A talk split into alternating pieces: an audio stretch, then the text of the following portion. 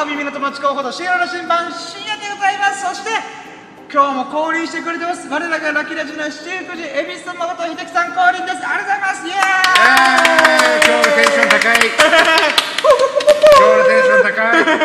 ーイはいということでね、えー今回が、えーシャープ214という214回目のラッキーでございます。そして今回のタイトルがビリヤードでマス割りを見れたラッキーを語るラジオイエーイ！もちろんこれタイトルに「見れた」と書いてあるんでじゃあ誰の見たのって。もちろんそれは恵比寿さんです。イエーイ！おめでとうございます。テンション高い俺。今現在朝の6 5時です。いやーいいもん見れましたね、うんもう今さっきなんだからね。そうついさっきあの30分前とかにうん。見ました、いやー素晴らしい。うんいやということでおめでとうございます。乾杯しましょう。ーあはい。あざーす。ぐすーよええ？ぐすーよ中がびら。違うぐす。え？ぐすーよえ？中がらびら。ぐすー中がなびらでしたっけ？うん。多分。ぐすーよ中がなびらこりーこりーあざーすいや急にすごいそしてそこで言えども僕が慣れてない感じすごいですけどで乾杯してるけど、えっと、深夜がモンスターで私カルピスウォーターですそうです。おごっていただきましてありがとうございます。ご注意ます。普通は僕がおごるべきところをおごってもらいました。ありがとうございます。いやあのゴルフでいうところあのホールインワン出した方が、なんかこういろいろやるみたいなので、はめったなことないと。うん。はいありがとあのこのあのなんていうの？いい出来事をみんなに分けるみたいなうございます。分けてもらいました。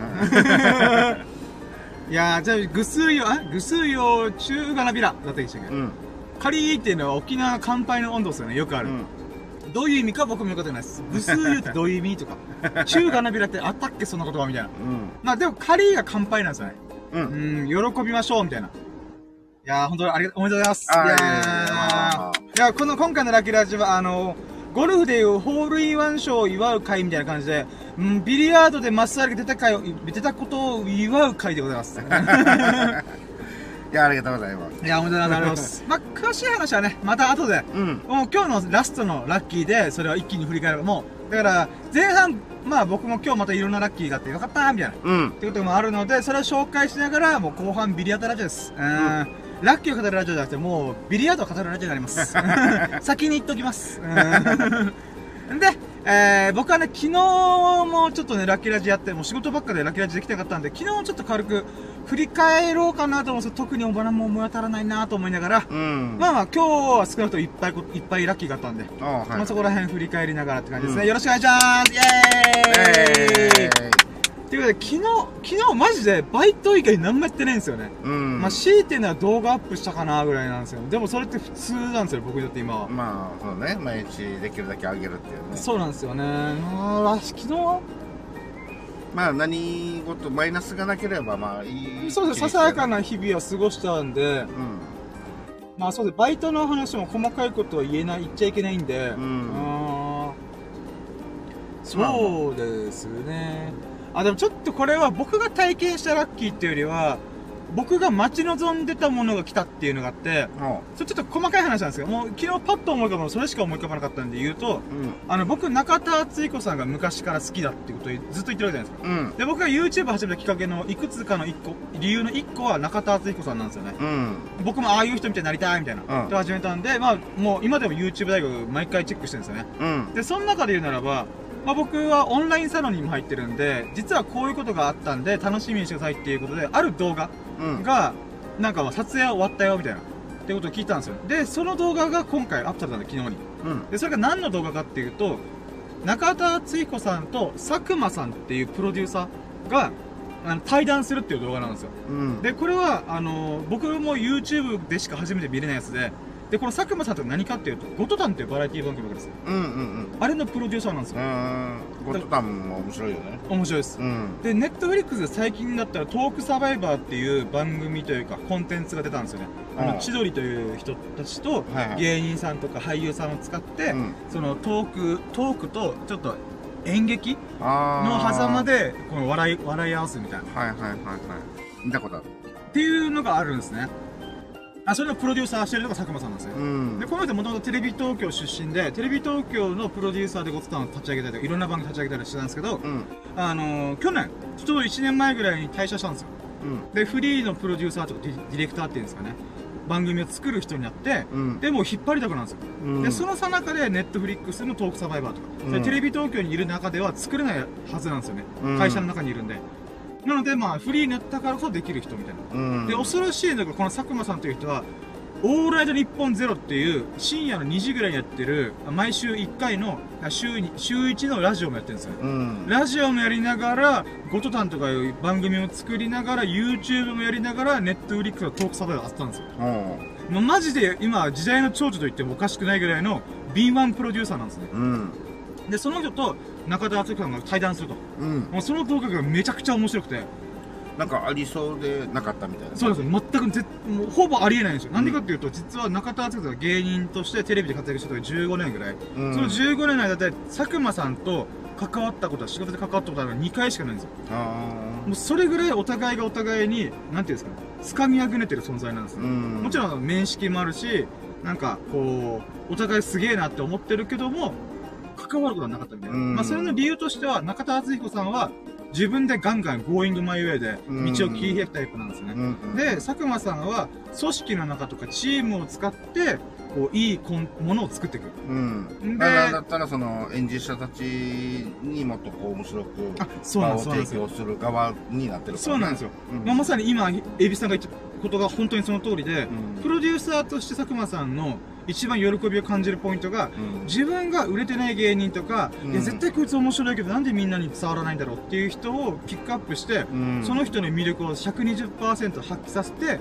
売れていく様子を見るのが一番快感っていう人らしいんですよ、うん。だからこれ中田敦彦さんと本当に水油の関係なんですよね、はいはい。中田さんはもうご自分が輝くんだみたいな、うん。っていう力が強い人なんで、うんうんそういった意味では関わり合いができない二関係性なんですよね、もちろん。仲は悪くないですよ全然。うんうん。ただお互いが持ってるある意味、まあ、ジョジョで言うのはスタンドが相反しすぎるんですよ。なるほどね。うーん。ゆえにちょっとあの関わることができなかったみたいな、うん。でもお互いになんか結果出し出し切ってえー、おお互い違う山の頂にいるわけじゃないですか、うんうん。トップの中のトップみたいな。うん。なのでそれでそれをもってして今回対談したみたいな。ううんんまあきっかけとしては何だったんだろうねあこの佐久間さん側のスタッフが佐久間さんと中田さんが対談してるのを見たいみたいなああ今まで2回しか関わってないんだったらこれの絵面すごい良くないですかみたいなっていう話が上がったらしいんですよ。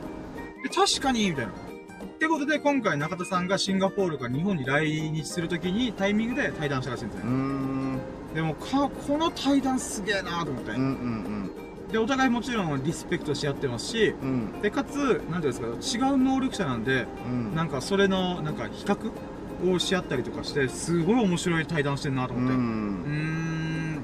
あもうそれはもう見た見た見ましたああはいはいはいなので前編後編、中田さんのチャンネルで前編後編の大体50分ぐらい。うんで、佐久間さんのチャンネルでも前編後編の50、あ、30分ぐらいですかね。うんまあ、この後編は今日上がったんですけど、まあ、昨日前編出て、両両方とも。うんもう今日で全部見ました。4本分。うんで、やっぱこれの会話がすごいんですよね。これで刺激を受ける人いっぱいいるんじゃないかなと思うぐらい、なんか、山の頂の姿を見たみたいな。うんなんか、富士山のてっぺん登ってる人、エベレストのてっぺん登ってる人たちが、うお互いの山のてっぺんで、しか会話できないことを聞いたみたいな。んうんうわ、すごいなとっていう、ラッキーぐらいしかないです、火曜日。ちなみにあのちょっとなんかうん佐久佐久間さんっていう方、これはちょっとこの顔がイメージしてないあ、んだけど、まあまあまあ、はい。なんか今ふって思ったのがあの、はいあれなんか桃桃鉄ってソフトがあったじゃんゲームはいはいはい。あれ関わってたりするあ、わわかんないです。なんか佐久佐久間ってなんかあ、どうなんですか？ちょっとわかんないです、僕。今一緒なんかあの桃鉄の中で確か佐久間ってなんか関わってたような気がしたんだよね。まあ全然あの違ってたらごめんなさいなんだけど。あーわかんない。ちょっとそれ、もしかしてかかっても。でもか、あんまゲームとかに関わらないんじゃないかなとう思って。ん。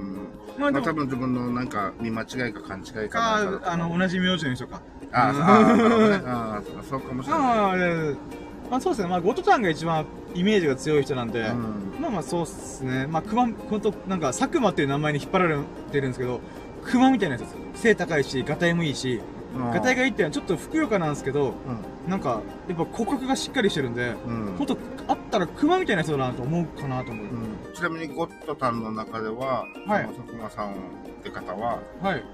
たまにその、なんかスタッフいじりみたいな感じでチラチラって。あ、出ます、出ます、出ます。あ出てる出てます、出ます。じゃあ、もしかしたら見て、見てるかも。もう可能性全然ありますう。ん。まあ、このゴッドタンとかの話も本当すごい面白いお話がいっぱいあるんですけど、うんまあ、それを喋ったらもう時間がなくなっちゃうんで、あ、まあね。あの、ぜひとも、あの、YouTube、まあ、佐久間さんと中田さんが興味ある人は、ぜひそっち聞いてもらえると。うん。本当なんか、ものづくりとか何かこう、作りたいって思う人は、あの二人の会話面白がれるだろうなと思いました。ううんーん。まあ、っていうラッキーぐらいですかね。あーまあでも、ね、あのー、佐久間さんって方で、あの、かなり好きだね。あ、そうそう、ラジオとかもちょこちょこまあ、聞いてるんで。中田敦彦さんも好きだし。そうそう、なぜなら、おかんも好きですよ僕、速攻おかんに連絡しようと。ついに対談とか出たよ、みたいな。うーん。じゃあ結構いいラッキーじゃないの？あ、まあ結構いいラッキーではあるんですけど、なんていうの自分で巻き起こしてないのがちょっと悔しいんですよね。あくまでこれは眺めてるだけなんで。だああ、そっかそっか。からなんか、この遥か先にある山頂、山の頂を、うんあの、平地から見てみたいな。あー、エベレスト高えとか、あー、富士山高えみたいな。っていう感じでした。ああ、そっか、いい景色見れたみたいな。うんラッキーって感じだ、ね。でもそれは山登りもしてねえし、俺、みたいな。うーん、っていうなんか、ねうん自分でアクション起こしてないからな、みたいな。うんいつか僕もその山に登りたいと思いながら。ううんって感じですかね。なるほどまあ、っていうのが昨日ですかね。うん。うん。で、まあ、仕事終わって、寝て、起きて、えー、まあ今日、エビスさんとの、えー、なんて、えー仕事が、手伝いがあるっていうことだったんで、うん。まあ夕方の4時ぐらいに起きて、うん。えーとですね、整骨院か、そう、その、その整骨院行きました。はい。で、整骨院歩く、まあ、10歩いて10分ぐらいですけど、暑い暑い あの、10分ぐらいかかるんですけど、歩いてう。ん暑いそしてうん、日差し強いみたいな。そうですね。うん僕、車の運転するとき基本サングラスつけるんで、日中は。うん。あの、でも、車が今、歩いて5分のところにしか止めれないんで、うんその影響でサングラスが手元になくて、まあ、家にもあるんですけど、もう出た、出ちゃったんで、うん。もういいや、歩いていこう、みたいな。歩いていこうっていうか、そのまま行こう、みたいな。まあ、なんかあのね、車取りに行く駐車場も結構今離れてるところに止めてそうるから。なんですよ。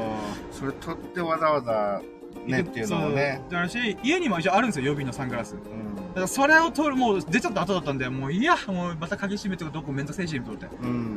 で、行ったら、案の定、あ、サングラスつけときゃよかったと思うぐらい暑かったです。いや、今沖縄のね、夕方とはいえ、そうなんですよまあね。、結構ね、それ、あの、日差し強いもんね。4時とかまだ5時とか余裕で日差し強いですからね。うん。もうじいじい、ひ、あの、肌が焼けてました。うんそれはあのね、お昼時に比べては、まあまあだけど、でも結構、まだね、暑いっす。暑いよね。まだ暑いっていうか、これからもっと暑くなりますからね。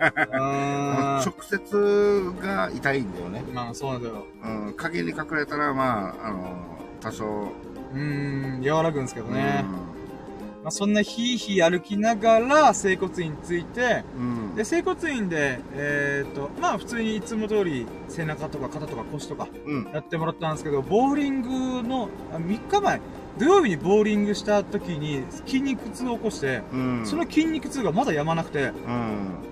だから左側のお尻がめちゃくちゃ痛くて、ああ、まあまあ。で、整骨院に相談相談して、一応、あ筋肉痛はもう、なんかマッサージしたところでみたいな、ううんん。っていうところがあって、まあでも、多少やってくれてはしたんですけど、うん。で、やっぱなんか、僕、仕事を始めてからとか、うーん、ここ最近めちゃくちゃ体がガチガチなんですって。うん。で、もうしょうがねえから整骨院でちょこちょこちょこちょこしてもらいながらうん。やってたんですけど、まあ、硬いっすねみたいな。うーん、って驚かせました。体が？そう、体が硬いと。うんで、まあまあ、とりあえず、終わった後、めっちゃ眠かったっす。うーっそ、これから仕事手伝いなのに、みたいな思いながら。で、えーやっぱ、こう、なんていうか、血行が良くなるんで、うん。体に負荷がかかるらしいんですよね。ああ、はいはい。なので、それゆえに、ちょっとどうしても、こう、眠くなったりとか、う。そういうんことがありますので、ちょ、ご注注意してくださいね、みたいな。うん。注意してくださいね、も何も、俺これから運転するんだけどな、とか思いながら。まあまあまあ、とか言いながら、でも歩いてたら普通にまた目が覚めたんで、あ、いいっすか、ミンティア。ありがとうございます。ありがとうございます。あ、ありがとうございます。どうしようかな。これ食べながら喋れるから、まあいいや。大丈夫だね。まあまあ。で、えー、そうして、エビスタと合流できましたイェイねで、恵比寿さんの車に乗っけてもらって、現場に行く途中で僕の家寄ったりとか、うん。あ僕のちょっと車行ってもらって、うんあの靴を取ったりとか、うん荷物を取ったりとかして、えーまあ現場に向かいましたと。うん。で、そのさなかで言うならば、道中、えー、ご飯食べよっか、みたいなところで、うん。あの、ドンちゃんという沖縄市のうんパーラー、うん。行こうと思って、で、毎回聞いてて、ちょっと行ってみたいなっていう場所だったんですけど、うん。今日行ってみたら閉まってて、え？みたいな。うん。恵比寿さんがこの前確認したら、夕方の、えー7時ぐらいで空いてるっぽいよ、みたいな。うんっ。て話をしてくれたんですけど、まさかの、しばらくお休みいたしますみたいな。縁がねえな俺、と思って。ドンちゃんと俺縁がねえみたいな。しんちゃんとドンちゃんめっちゃ縁ねえやんみたいな。そうなんでね、なあの、なんだったら空いてないって最初から。空いてるとこ一回見たことないです、僕。嘘だろうと思ってた。うーん。あー、そうだね。でも学校が夏休みあー、なるほど。の絡みもあるのか、ないのかみたいな。確かに確かに、それありそうですね。うん。やっぱあっちはもう学学校の裏門にすぐもうあの、ある、うーん。あの、まあね、パーラーっていうの？沖縄の。そうですね、そうですね。えー多分ほぼほぼ学生の人たちのおかげで成り立ってるところだとう思うんで。それでお休みなのかな？どうなのかな？確かにな うわ縁がうねん。いやー、しんちゃん、どんちゃんに嫌われてるのかもと思いながら。ううんん。まあ、ということをしながら、道中、ドリンクおごってもらいました。ありがとうございます。まあもうこれも恒例だよね、もう本当にいつもありがとうございます。今回おごっていただきたいのは、ネクターでございます。ネクターの裏ごしピュールみたいな。うん。もう、桃、桃缶のやつですね。美味しかったです。ありがとうございます、本当に。はいはいうん。で、その後、まあ、現場に行っての、まあ、僕はちょっと、シャグ巻いたり、動画の編集してアップしたりとか、うん。をしながら、えー、まあ、開始時刻になって、えー、いつもの、えー、常連さんとか、うん。えーをまあ、送り届けたりとか、まあ、そういう感じをしながら、えー無事に、安全に、今日もお仕事が終えられたっていう感じですかね。この結論で言うならば、もう本当に良かったです。ありがとうございます。はい、本当にもうありがとうございます。で、まあ、これがまあ、ざっくり言うと、まあ、安全に終わったっていうのがもう、総くくりなんですけど、うん。で、細かいこと言うならば、その道中、道中とか仕事をしながら、お客さんから、なんと、なんと、なんと、キングタコスのタコライスをおごってもらいました。ありがとうございますイエーイ嬉しいうん。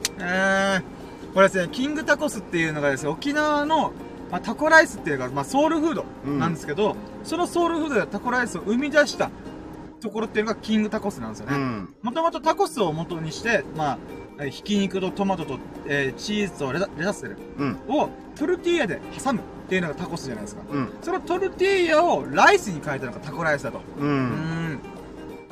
で、そのタコライスを食べて、あ、食べた、食べたっていうか、まあ、もういただいたんですよね。うんお客さんから。もう、あちこーこーの、あちこーこーってまた沖縄の方言っぽい。いや、方言だよ。あ、待って、コメント来てる。あった南東さんだやった女神降臨イエーイおはようございます。おはようございます。 Good morning ペコリンチョという、えーと、コメントで、おはようございます。ペコリンチョいやー、ペコリンチョ、ペコリンチョイェイイェイイェイイェイで、まあ、そうですね。まあ、ん？えー、ん？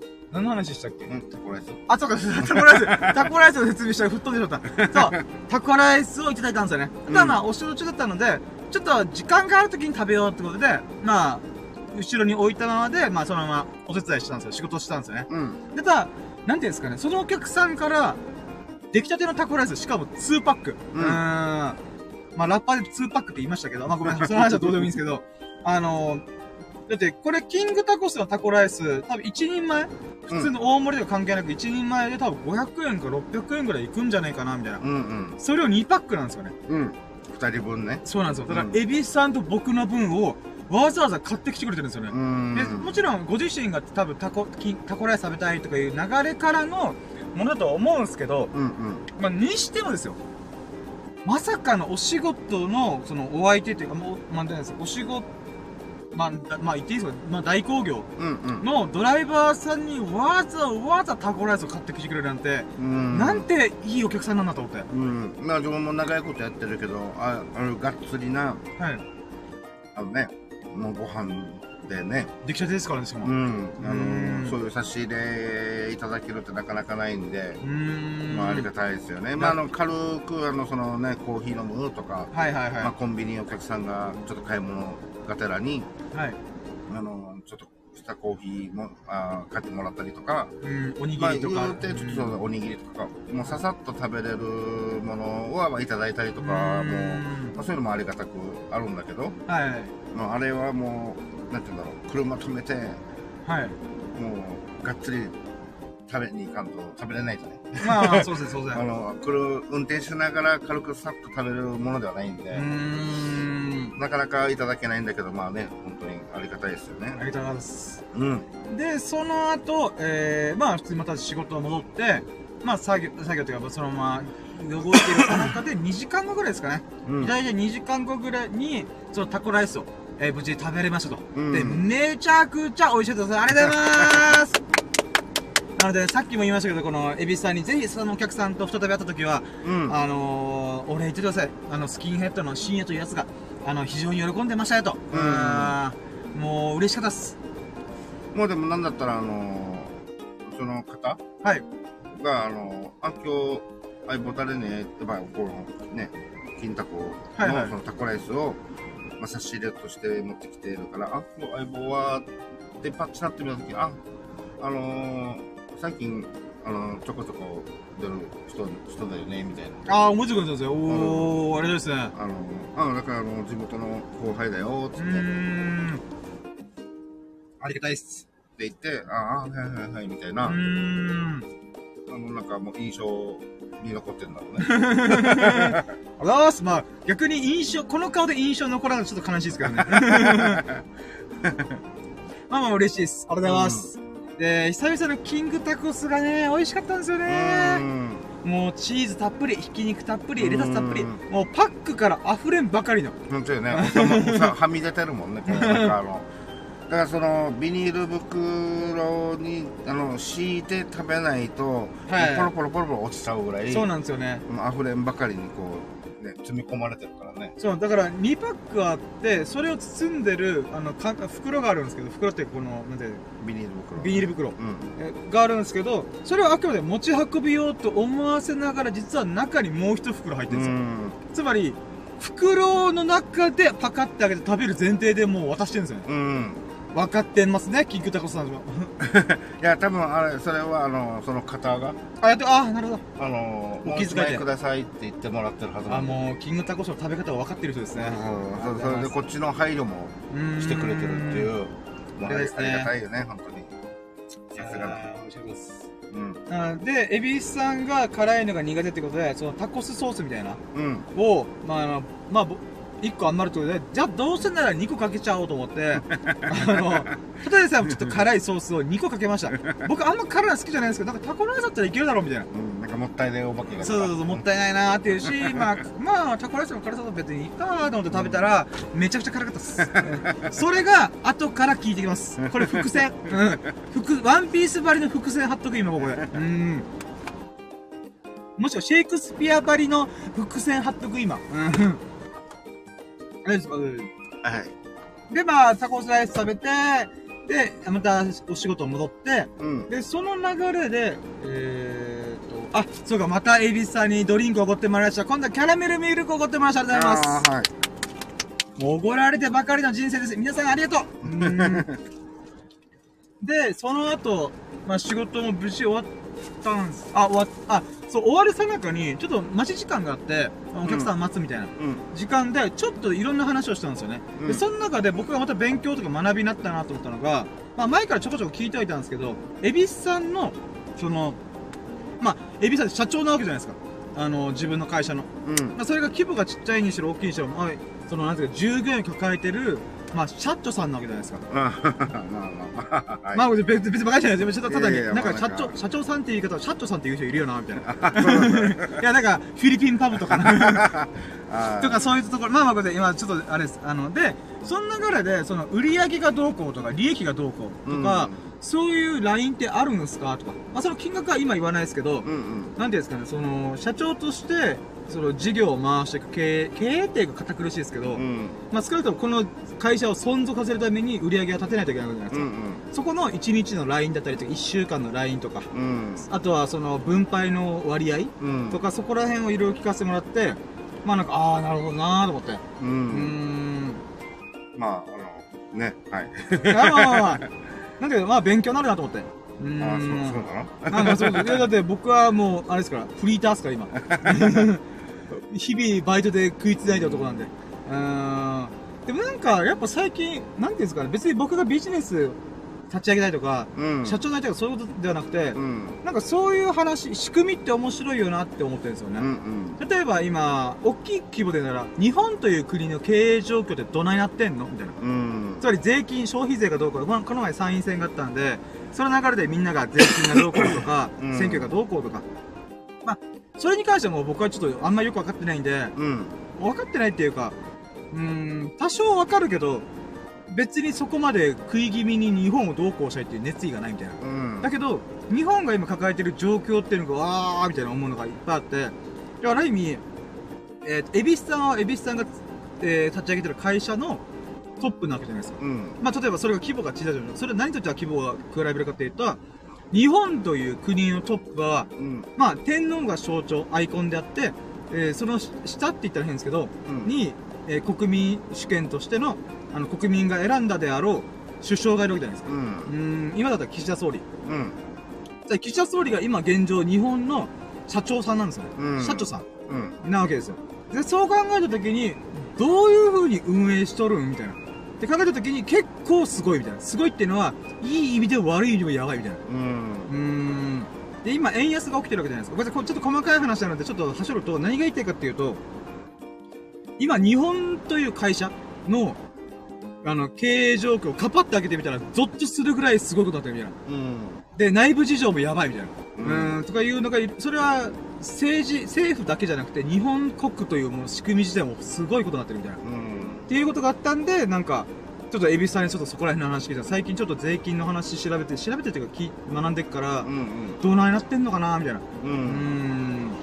なんかそういうことなんですけど、結局日本が今なんで一番やばいな状況になってるかっていうと、まあ、ごめんなさい、あの、バイトのフリーターの月給お前いくらだよってやつが偉そうに言いますが、うん。あの、日本という国は今、あの、なんていうんですかね、この税金がどうこうとかいろいろ言ってっけど、結局のところ、あの、新規サービス、新商品が作れてないことが一番の根本って言われてるんですよね。うん。それ、エビスさんで言うならば、大工業してるわけじゃないですか。うんそ。の大工業っていうのはサービスなわけじゃないですか。うん。じあの、まあ、沖縄ではもう根付いてるサービス。うん。うん、まあ、コンビニエンスとか、まあそういういろんな事業がある中の大工業。うん。っていう中で日本という国はその日本という国を回せるだけの産業がないからダメって言われてるダメっていうかうん。なんかやばいことになってるみたいなうん。で今税金がどうこうとかみんな消費税撤廃しろいや消費税じゃなくてあの賃金を上げるんだみたいなとかいろいろやってますけど、あれってシンプルに日本の中の1億2000万人が持ってるお金の総量のえっ、と、場所をどこかに移してるだけなんですよ。うん。それは政府に税税金としてわーってみんなが、あ政府が消費税だったりいろんな税金を取って、国側にお金が寄ってんのか、割合が寄ってんのか。うん。それとも会社側とか国民側にお金が寄ってるかの違いなんですよね。うん。でも、総量が変わらないんですよ。総量っていうのは豊かさというか、うん。新商品とか新サービスを作って、より日本という国を豊かにすればするほど、その、例えば1兆円、2兆円、3兆円っていうふうに、日本という国の中のお金、価値がぐるぐる回って生み出されてるんですよ。うん。だけど今って何も生み出してないのに、その1兆円しかないものの分配をどうこうしようとして右往左往してるんですよ。うん。だから根本的に解決になってないらしいんですよ。あ、ごめんなさい。僕が偉そうに言いましたけど、これ受け売りです。誰かの。っていう話があったんで、うんちょっとエビスさんにどうなってんすかねみたいな。その仕。事の中身というか。うんまあ別に僕がとにかく言えるところじゃないですけど、うんうんなんかそういうちょっと知的好奇心的な側面で、あの、お話を聞かせてもらったって感じですね。ああ、うなるほどね。ん。ごめんなさい。ちょっと話長かったんですけど、うんうんまあこれも僕の中で、ああ、結構面白いなーと思って。ああ、そうだ。面白かった。うん。まあ、うん。まあね、はいはい。はい。まあ僕もいつか人を雇うことがあるのかなと。でも僕は多分人雇うんだろうなと。うん雇う嘘じゃないんで。雇わざるを得ない時は、どうにかこうしか一人でできることをなんとかしようとか思ったりするんですけど、うん。まあ、わかんないですよ。それは先のことなんで。うん。まあまあ、この今のうちに考えておくことによって、いつかその時が来た時に、また参考になるかなと思ってあ。なるほどね。ううんん。話が長かったんですけど、えー、その後、無事お仕事が終わって、うん。よっしゃ帰るかっつって、バーって帰ってるさなかに、えー、帰ってるさなかに帰ってるさなかに何が、あー、フラペチーノ。あの、ファミリーマートやったんですね。うん。エビさんが帰りにちょっとファミマで買い物していいってことで、あ、いいっすよ、みたいな。うん。で、なんか、あ、ここのファミマこの前仕事帰りに来ましたよ、みたいな。うん。あ、そうなの？みたいな。で、その時に僕、おにぎりとかチキンとか食べた後にアイスも食べたんですよね。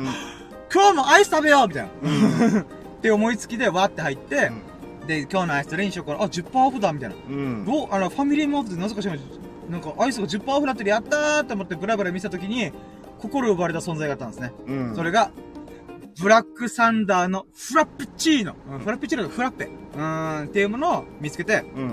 そういえばこれ前からか食べるみたいなと。うん。まあ、300円くらいするんで、毎回ちょっと買うな、うーんと思って。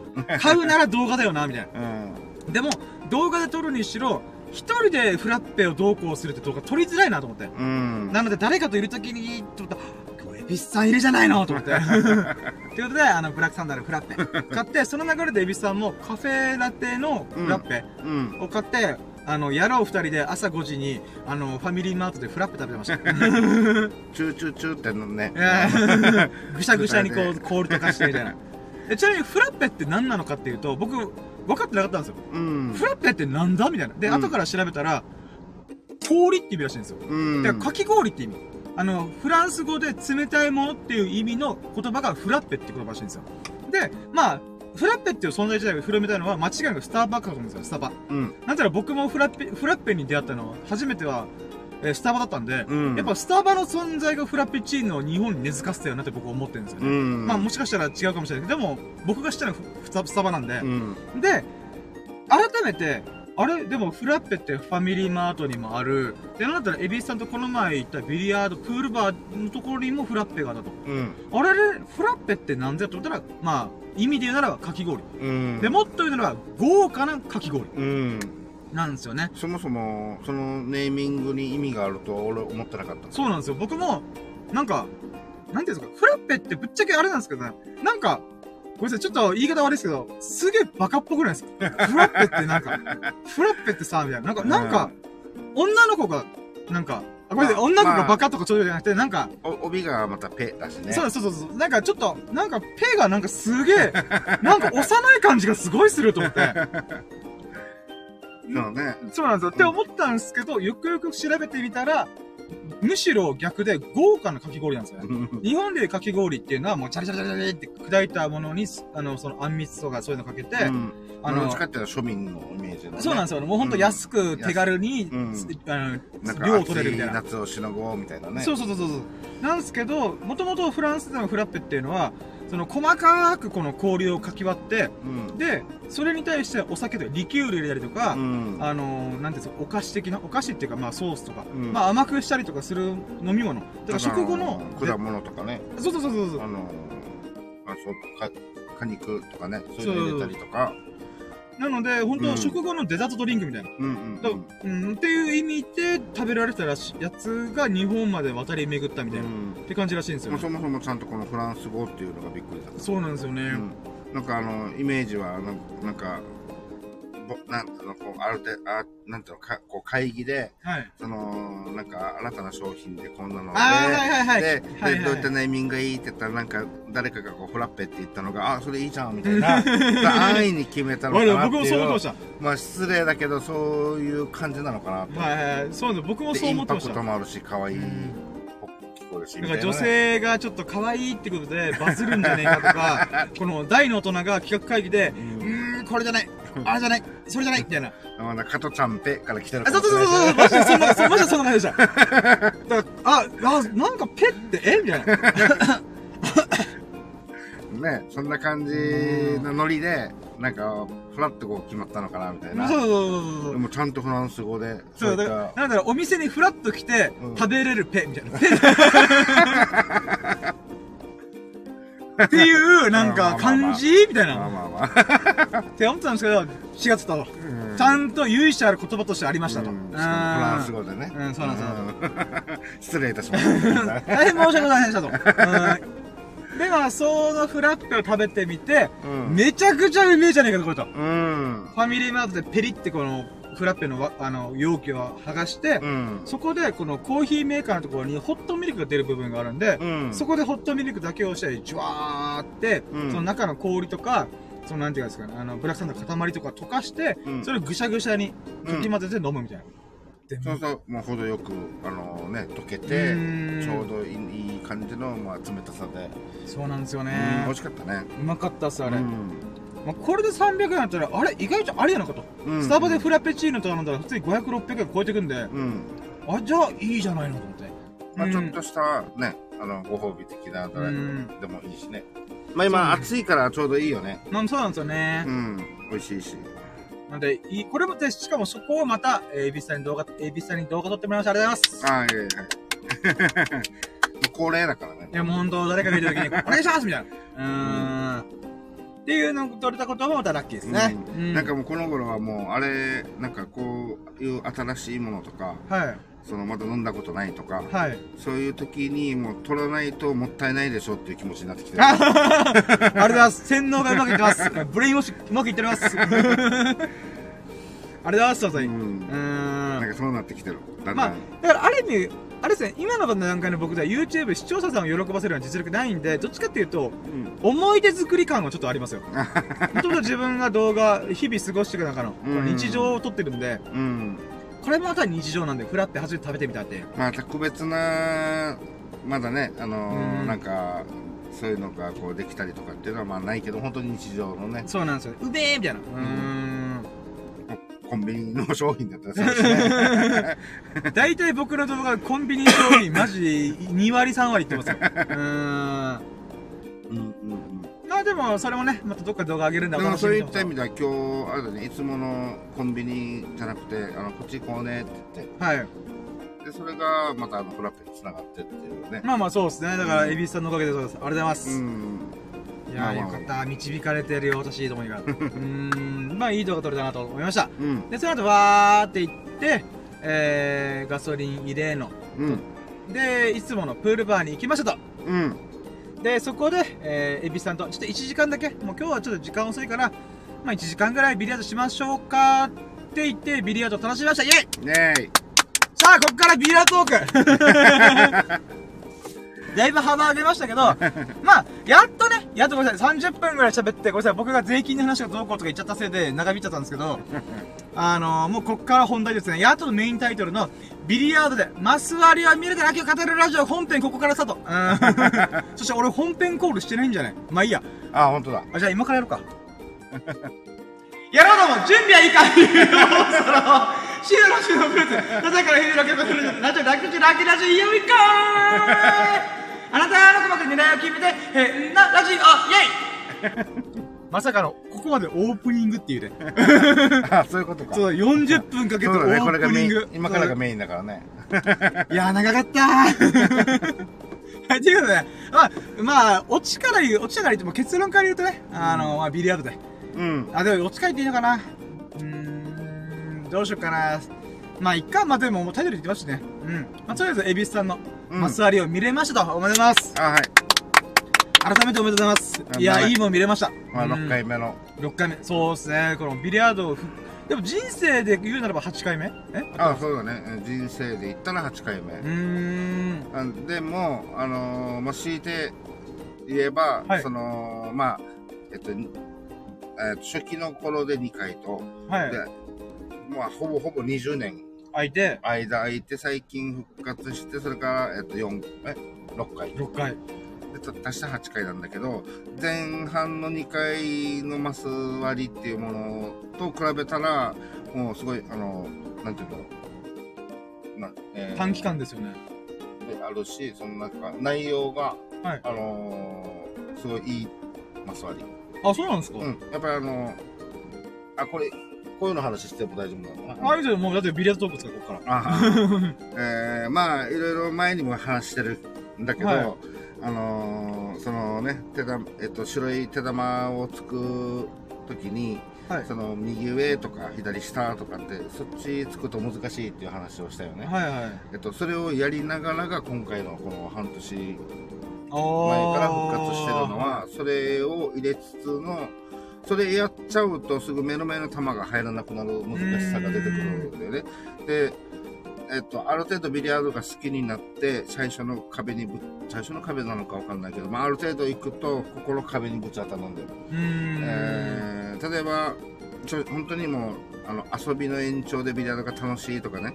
はいはい。でそれでそのままあのビリヤード楽しいっていくっていう時は大体あの真ん中か、まあ、上か下かっていうこの手手玉のその縦ライン、はいはいはい。えっと、そこだけでその入れていくっていうの。うーん。でもちろん次の球へのことも考えるんだけども、まあ、はい。その基本この縦ラインでついた、えーポジショニングっていうのかうな、それは結構距離が遠かったり結はい構難しかったりっていうのがこう残りがちになるっていうか、うん。まあ、そこでも強引に入れていってマス割りをすると。はいはいはいそれがこの初期の2回。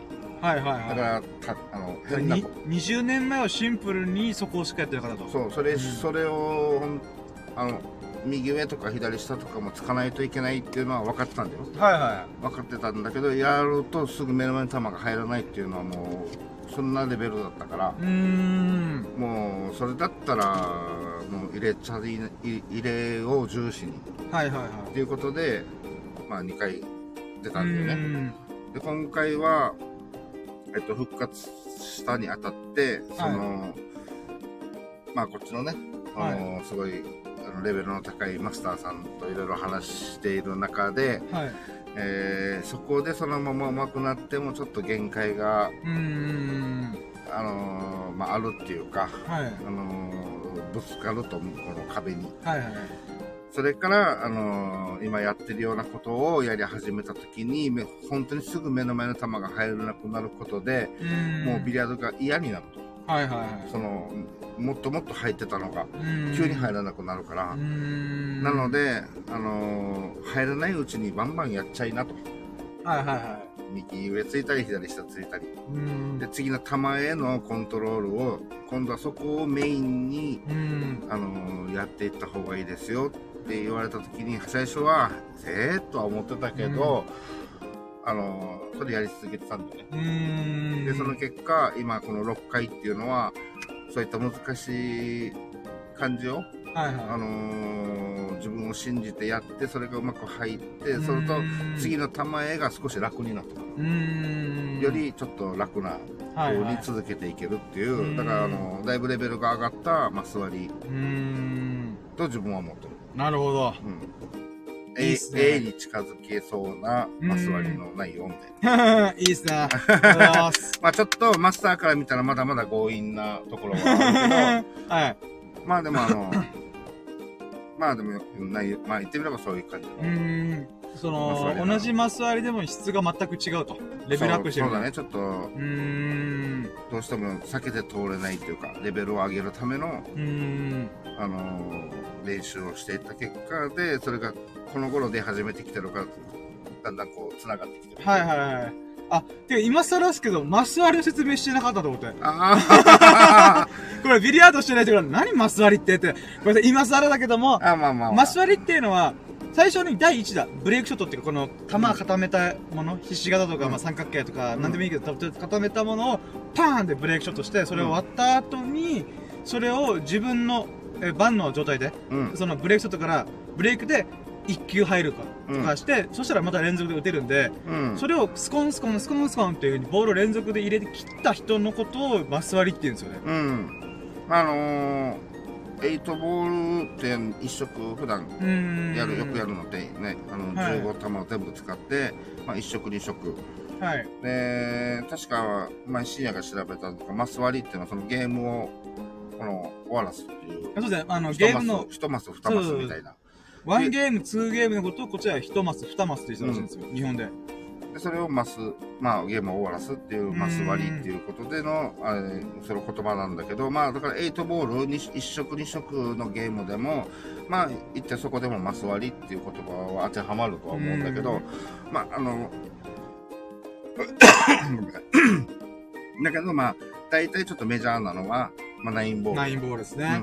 うんナインボールというゲームの、その、えー取り切る。うん。相手に一度もパスをせずに、はいはい。一度も失敗せずにここう入れていくっていうのが、うんえーマス割りね。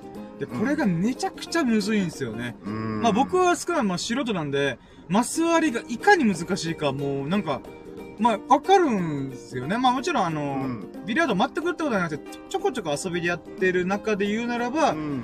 なんていうんですかね、ナインボールといえど、9個のボール入れりゃ勝終わりみたいなうん。こと考えたとしても、なんていうんですかね、え、マス割りってできんの？みたいな。うん。で、も、僕は目の前で2回見てて、人生で2回見たことがあって、うん。1回目は、あの、いつも言ってるプールバーのマスターさんが、うんたまたまエビさんと仕事、あ試合してる時に、うん。マス割りの瞬間を見るみたいな。っうん。ていう、あ、ラッキーな瞬間と、まあ、今日ですよね。うん。うーん。で、言うならば、なんていうんですかね。で、自分を打ってて思うのは、マス割りって出ねえだろみたいな。まあ、自分がやるってなると、いやいやいや、むずいよねっていう。むずいっすもん、なんかよく、うんえーみたいな。んうんで、このなんか、ビリヤードを、まあ、関わるようになったのは、僕もはん、てか、エビスさんがビリヤードにもう一回ハマり直すタイミングで一緒なぐらいに。ビリヤードやり始めたんで、うんうん。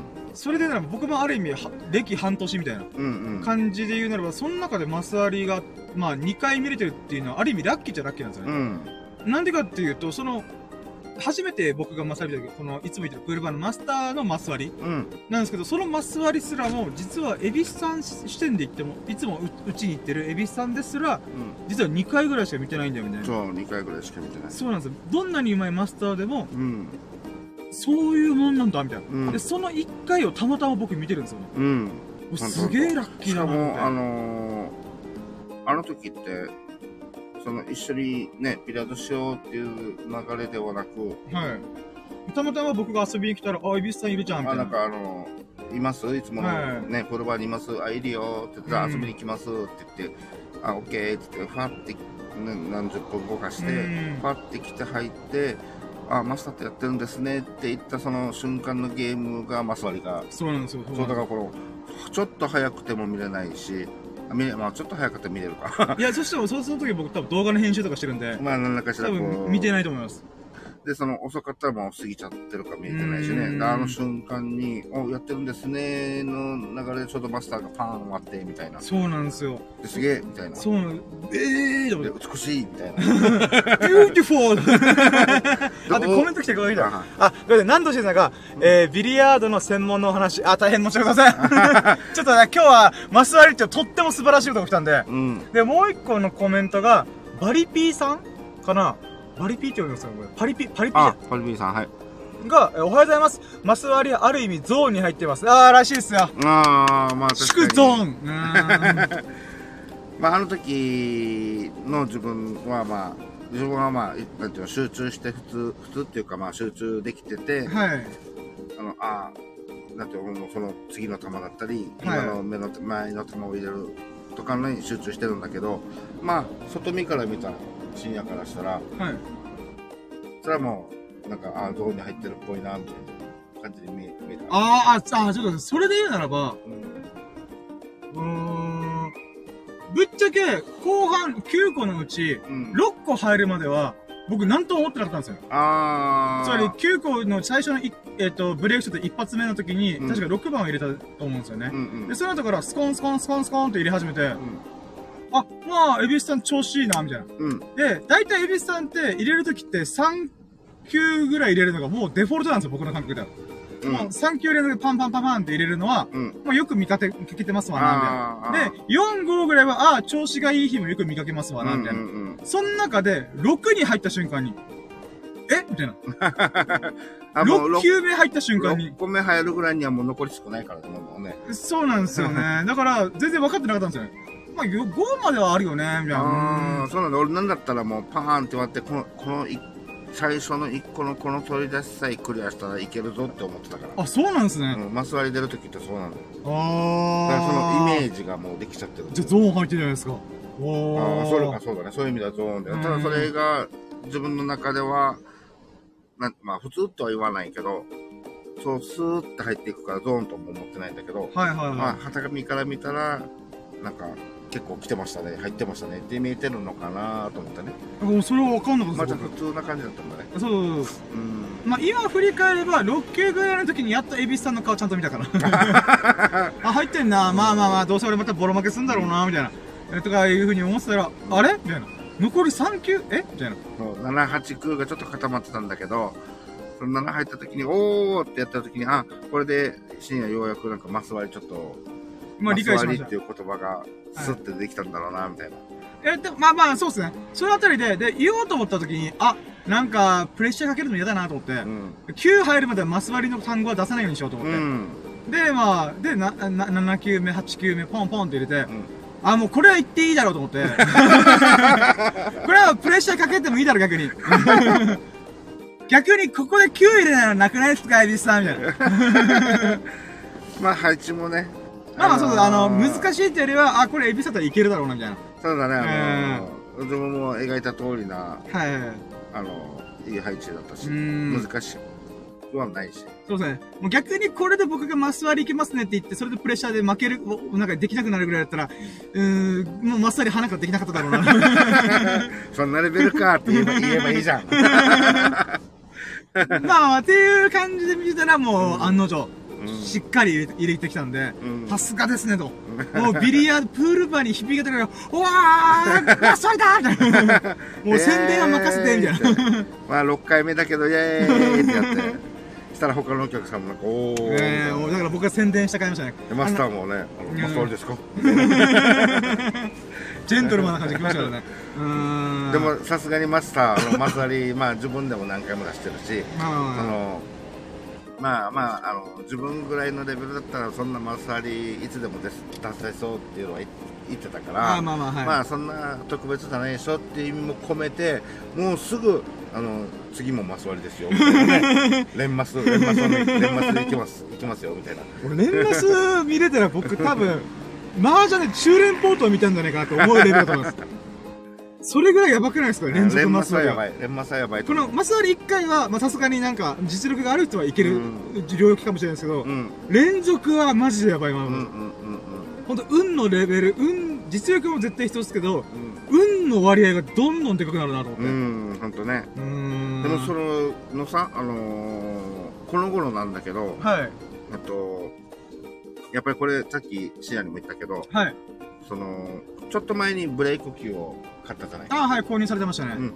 うんそれからやっぱりなんかより、その、マス割りが結果できたかできなかったかって言えば、まあ、その、できてない割合が多いんだけど、うんでも可能性がすごく高くなった。このブレイクったうことでーん。あ、これいけるんじゃないかなと思って、まあ途中ちょっと失敗しちゃったり、はいはいはい。あーあれさえちょっとちゃんとやなんかうまくできてたなっていうふうに、まあ、思ったりして失敗しちゃうんだけどでももともとブレイク級買う前の状態は、はい。それすらもなんかあまり良くなかったわけ。よねうん。トラブってばっかりとか、はい。はい。でなんだったらもうパーンって当てても脳院は1個も入らない状態とか。っていうのが安定してまず最初にあの6番があのコーナーポケットに入るのは、あはい。れも必然とされてるんだよね。ああ、なるほど。うん、あれはそこにも入っちゃう、あの、よう、よう、入るようになってるというよりは、まあ、ここをこういう風に当てると入るよっていうふうにできてるんで、取り出しは、あの、一個入るのはもう必然っていうか。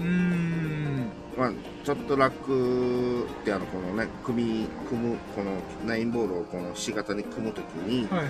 ちょっとしくると、まあ、すぐ入らなくはなるんだけど、まあで、それであのーまあでもあのブレイク Q をちょっと購入したことで、少し、あの、安安定してるっていうのかな。まあもうちょっとあの、可能性が高いブレイクがこう、ちらちら出るようになってきて。ん。まあ実際ブレイク機買ってからですからね。だってマスワリも2日前に出しましたからね、また。そうそうなんだよね。2日前に僕が、おー、出したんですねーって、あー、見たかったなー、みたいな。うん。そんな会話をして、うん。2日後。なんだったら僕は、あの、昨日はバイトの、バイトで、うんこっちこれ、プールバー来れなかったんで、だかうん。ら実際僕からしたら、前回からの今回なんですよね。そうだよね。前回、エビスさんが、マサリ出したよ、みたいな。え、マジっすか？みたいな。うん。そっからの48時間後にもう一回マサリをちょっとリアルで見るみたいな。うん。えー、そんな。だったらこの6回の中でも一番、その1回から1回満たすこのはい。幅っていうんですか、ね、幅は多分短い。短いですよね一番短かった。一番短かった。しかもなんだったら、そのちょっと前までもう、うーんって悩んでたんだから、この、調子悪くて。ああ、そうそうそうそう。僕に一回だけ負けましたから。たった一回だけですけど。まあ、あれは、あれは調子悪いというよりは、まあ、あの、まあね、ポケットガタガタってちょっと入らなかったし、ままあ、あれはある、よくあることなんで、あまあまあ。あのだから、エビスさんの実力を一瞬僕の幸運が上回ったっていう感じー、だと思ってます。うんうん。運が良かったと思ったよ。だから、あれ、えそっちで負けた実はショックよりも、はい。その、なんだったら、あの、普通に、なんでもない状態の時に、ちょっとまっすぐ気味なのが結構入らなかったりとか、ああ、おっしゃってましたね。うん。うん。あのーそれがね、少し良くなってるんで、やっぱりこう、ん、なるほど。もともと入ってたから、まあ、あるきっかけとか、ちょっとしたことではあったんだけど。でも、あの、ね、大会出るっていうのにまっすぐが入らんってど、どないやねんっていう、ちょっと自分に、あの、これじゃいかんだろうみたいなのがあったから、はいはいはい。だからまあ、あの、ちょっとその辺も、まあ、込み込みで、ちょっと良くなって。そしたら、なんか、ね、一昨日に行ったら、まあ、なんだったら昨日もビリヤードしてるんだけど、はいはいマスワレ出てないからね。ん。可能性はあったけど、はいはいはい。で、それがまた今日、昨日と今日って来て、で、深深夜の前でマスワリが出たっていうのは、まあ、あの、よかったです一昨日出した時には、いやー、もう、いつもある程度自分と一緒につきついて、はい。その、なんて何十、何ゲームもしないと、さすがに目の前で出すっていうのは、ね、はい。あのむまあまあもうちょっと先じゃないみたいなこと言ってたけどね。だから今日すぐ。まさかこんな早いとは思ってもないです。こんなに早いと思ってなかったのでカメラも回してなかったです。まあでももう、月1ベースでお祭り出すんだったら、どっかのタイミングでまた撮れるだろうと思って。頑張ります。本当にあの動画としてなんか残せたらなと思う。うんあの別にそのね、どこそこにあげるとかじゃなくて自分ではなんかりへこんだ時にはこれ見て元気になるから。い。そうだね、俺祭り出したんだよな、みたいな。なんか、むちゃくちゃ入ってるじゃんみたいなね。う んそうやって、そういう意味でも、ちょっと動画っていうのを残したいなう。ん今度、次回、頑張って。そうですね。まあ、ハウストーナメントも控えてるんで、それが落ち着いたタイミングぐらいで、まあ、遊びでうん。動画撮ったりとか、うん。しそういう中でまたマス割りが撮れたらなーって感じですね。いやー、いいっすね。ハウストーナメントに向けて。うん。幸先良すぎますね。だって1週間以内に2回マス出すって。すごい、もう幸運の女神がもう絶対大丈夫、エビスちゃんみたいな感じです。もう任せてハウストーナメントも幸運にしてあげるからみたいな。まあでも、でも女神的には、あの、勝つか負けるかは別の話よと。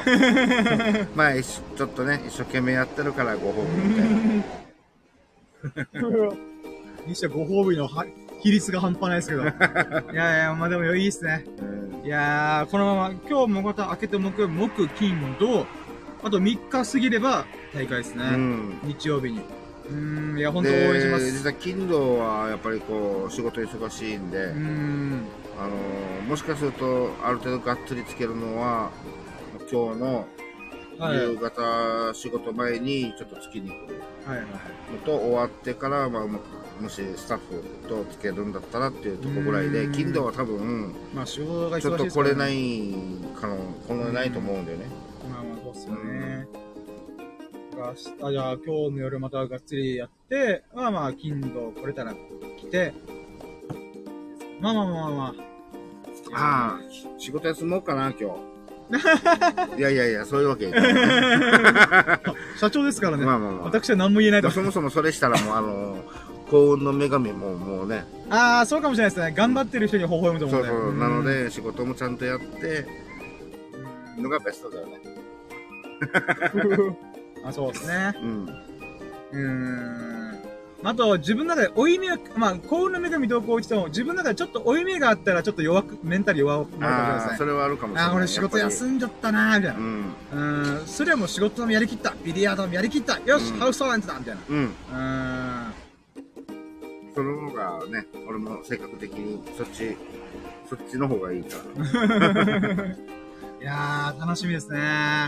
あ、そういえばなんか、うん。さっき、あ、これラッキーラジで喋っとこうみたいな話あるんですなんかビリヤード関連ですか？なんか、さっき出る瞬間に。ああ、そうだね。一応、あのーちょろっと言っちゃったんだけど、あの、まあ、あのね、あのーその、そばにやってた、あの、あえーちょっとおじちゃんおばちゃんの、えっとカップル、まあ、もう、この一生懸命や、あの、そっちはあの、エイトボール、あ、はい一食は二食で、い。楽しそうにワイワイやってましたね。うんで、まあ、マッサージおめでとう、みたいな、はいはい。ってなんだけど、えっと、実はその、そこでやってたあの、おっちゃん？はい。は、エイトボールで一度マス割りしてるらしいおお、すげえ。で俺、エイトボールでマス割りっていうのは、結構ナインボール、ナインボールももちろん難しいよ。はい。難しいんだけど、より、エイトもちょっと簡単ではない。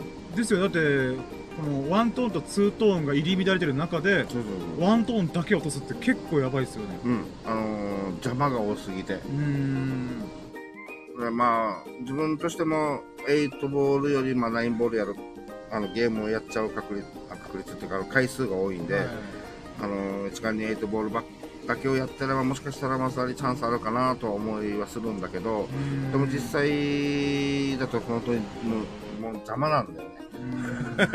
ですよねナインボールのそういったところでは、まああの、それでもトラブったりするんだよね。このまあ1個入れて8個残ってる状態が、その何か何番と何番かがまあこう重なり合ってるとか、あーそうなってくると少し難しくなってくるんだけど、まあマスターぐらいのレベルになったら、なんてことなく、ん スコスコ入れたりするんだけど、まあ自分のレベルだと、まあできたらこう均等に散らばってくれたらラッキーかな、みたいな。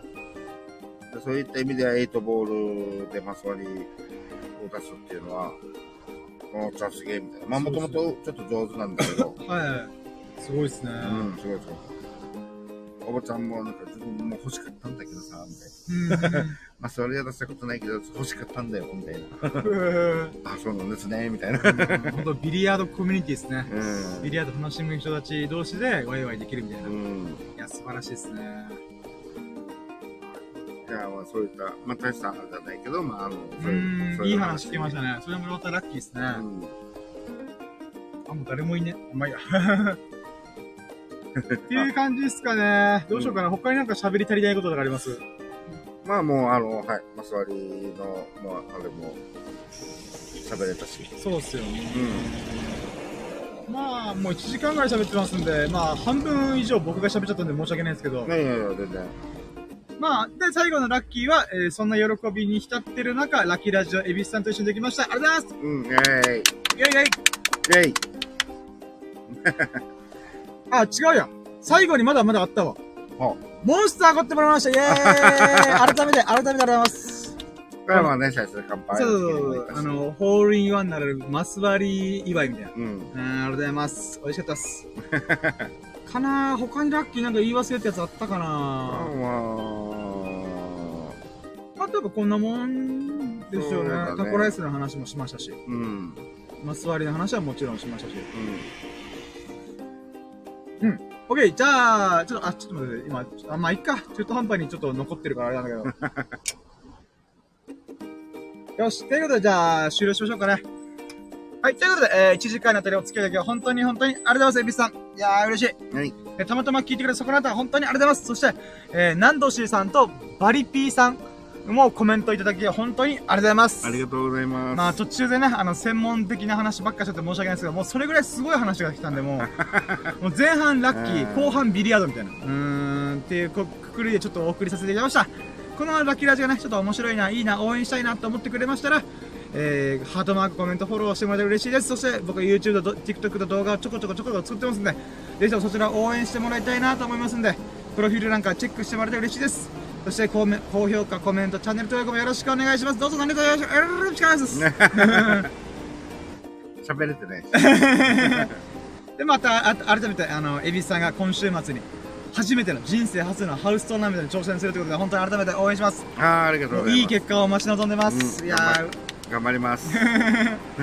はい、ということで、えー、ここまでお付き合いいただいた、エビスさん、ナンドシーさん、なバリピーさん、本当に本当にありがとうございます。そしてね、アーカイブできているそこのあなた、本当にありがとうございます。その優しい、エビスさん、ナンドシさん、バリピーさん、そしてあなたが、朗らかな日々と、幸を日々を過ごすことを心の底から祈っております。Thank you for listening! Have a nice day! イェ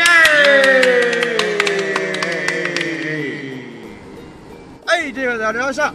えー、今回が、シャープ214で214回目でラッキーでありました。今回はもうね、これですね。ビリヤードでマス割りを見れたラッキーを数えるラジオとしてお送りしました。本当に、イビスさん、おめでとうございます。あーありがとうございます。はい、ということで、じゃあ、今回のラッキーラジオ終了しようと思います。本当にお付き合いありがとうございました。それでは、皆さん、良き日々をお過ごしください。終了バイチャ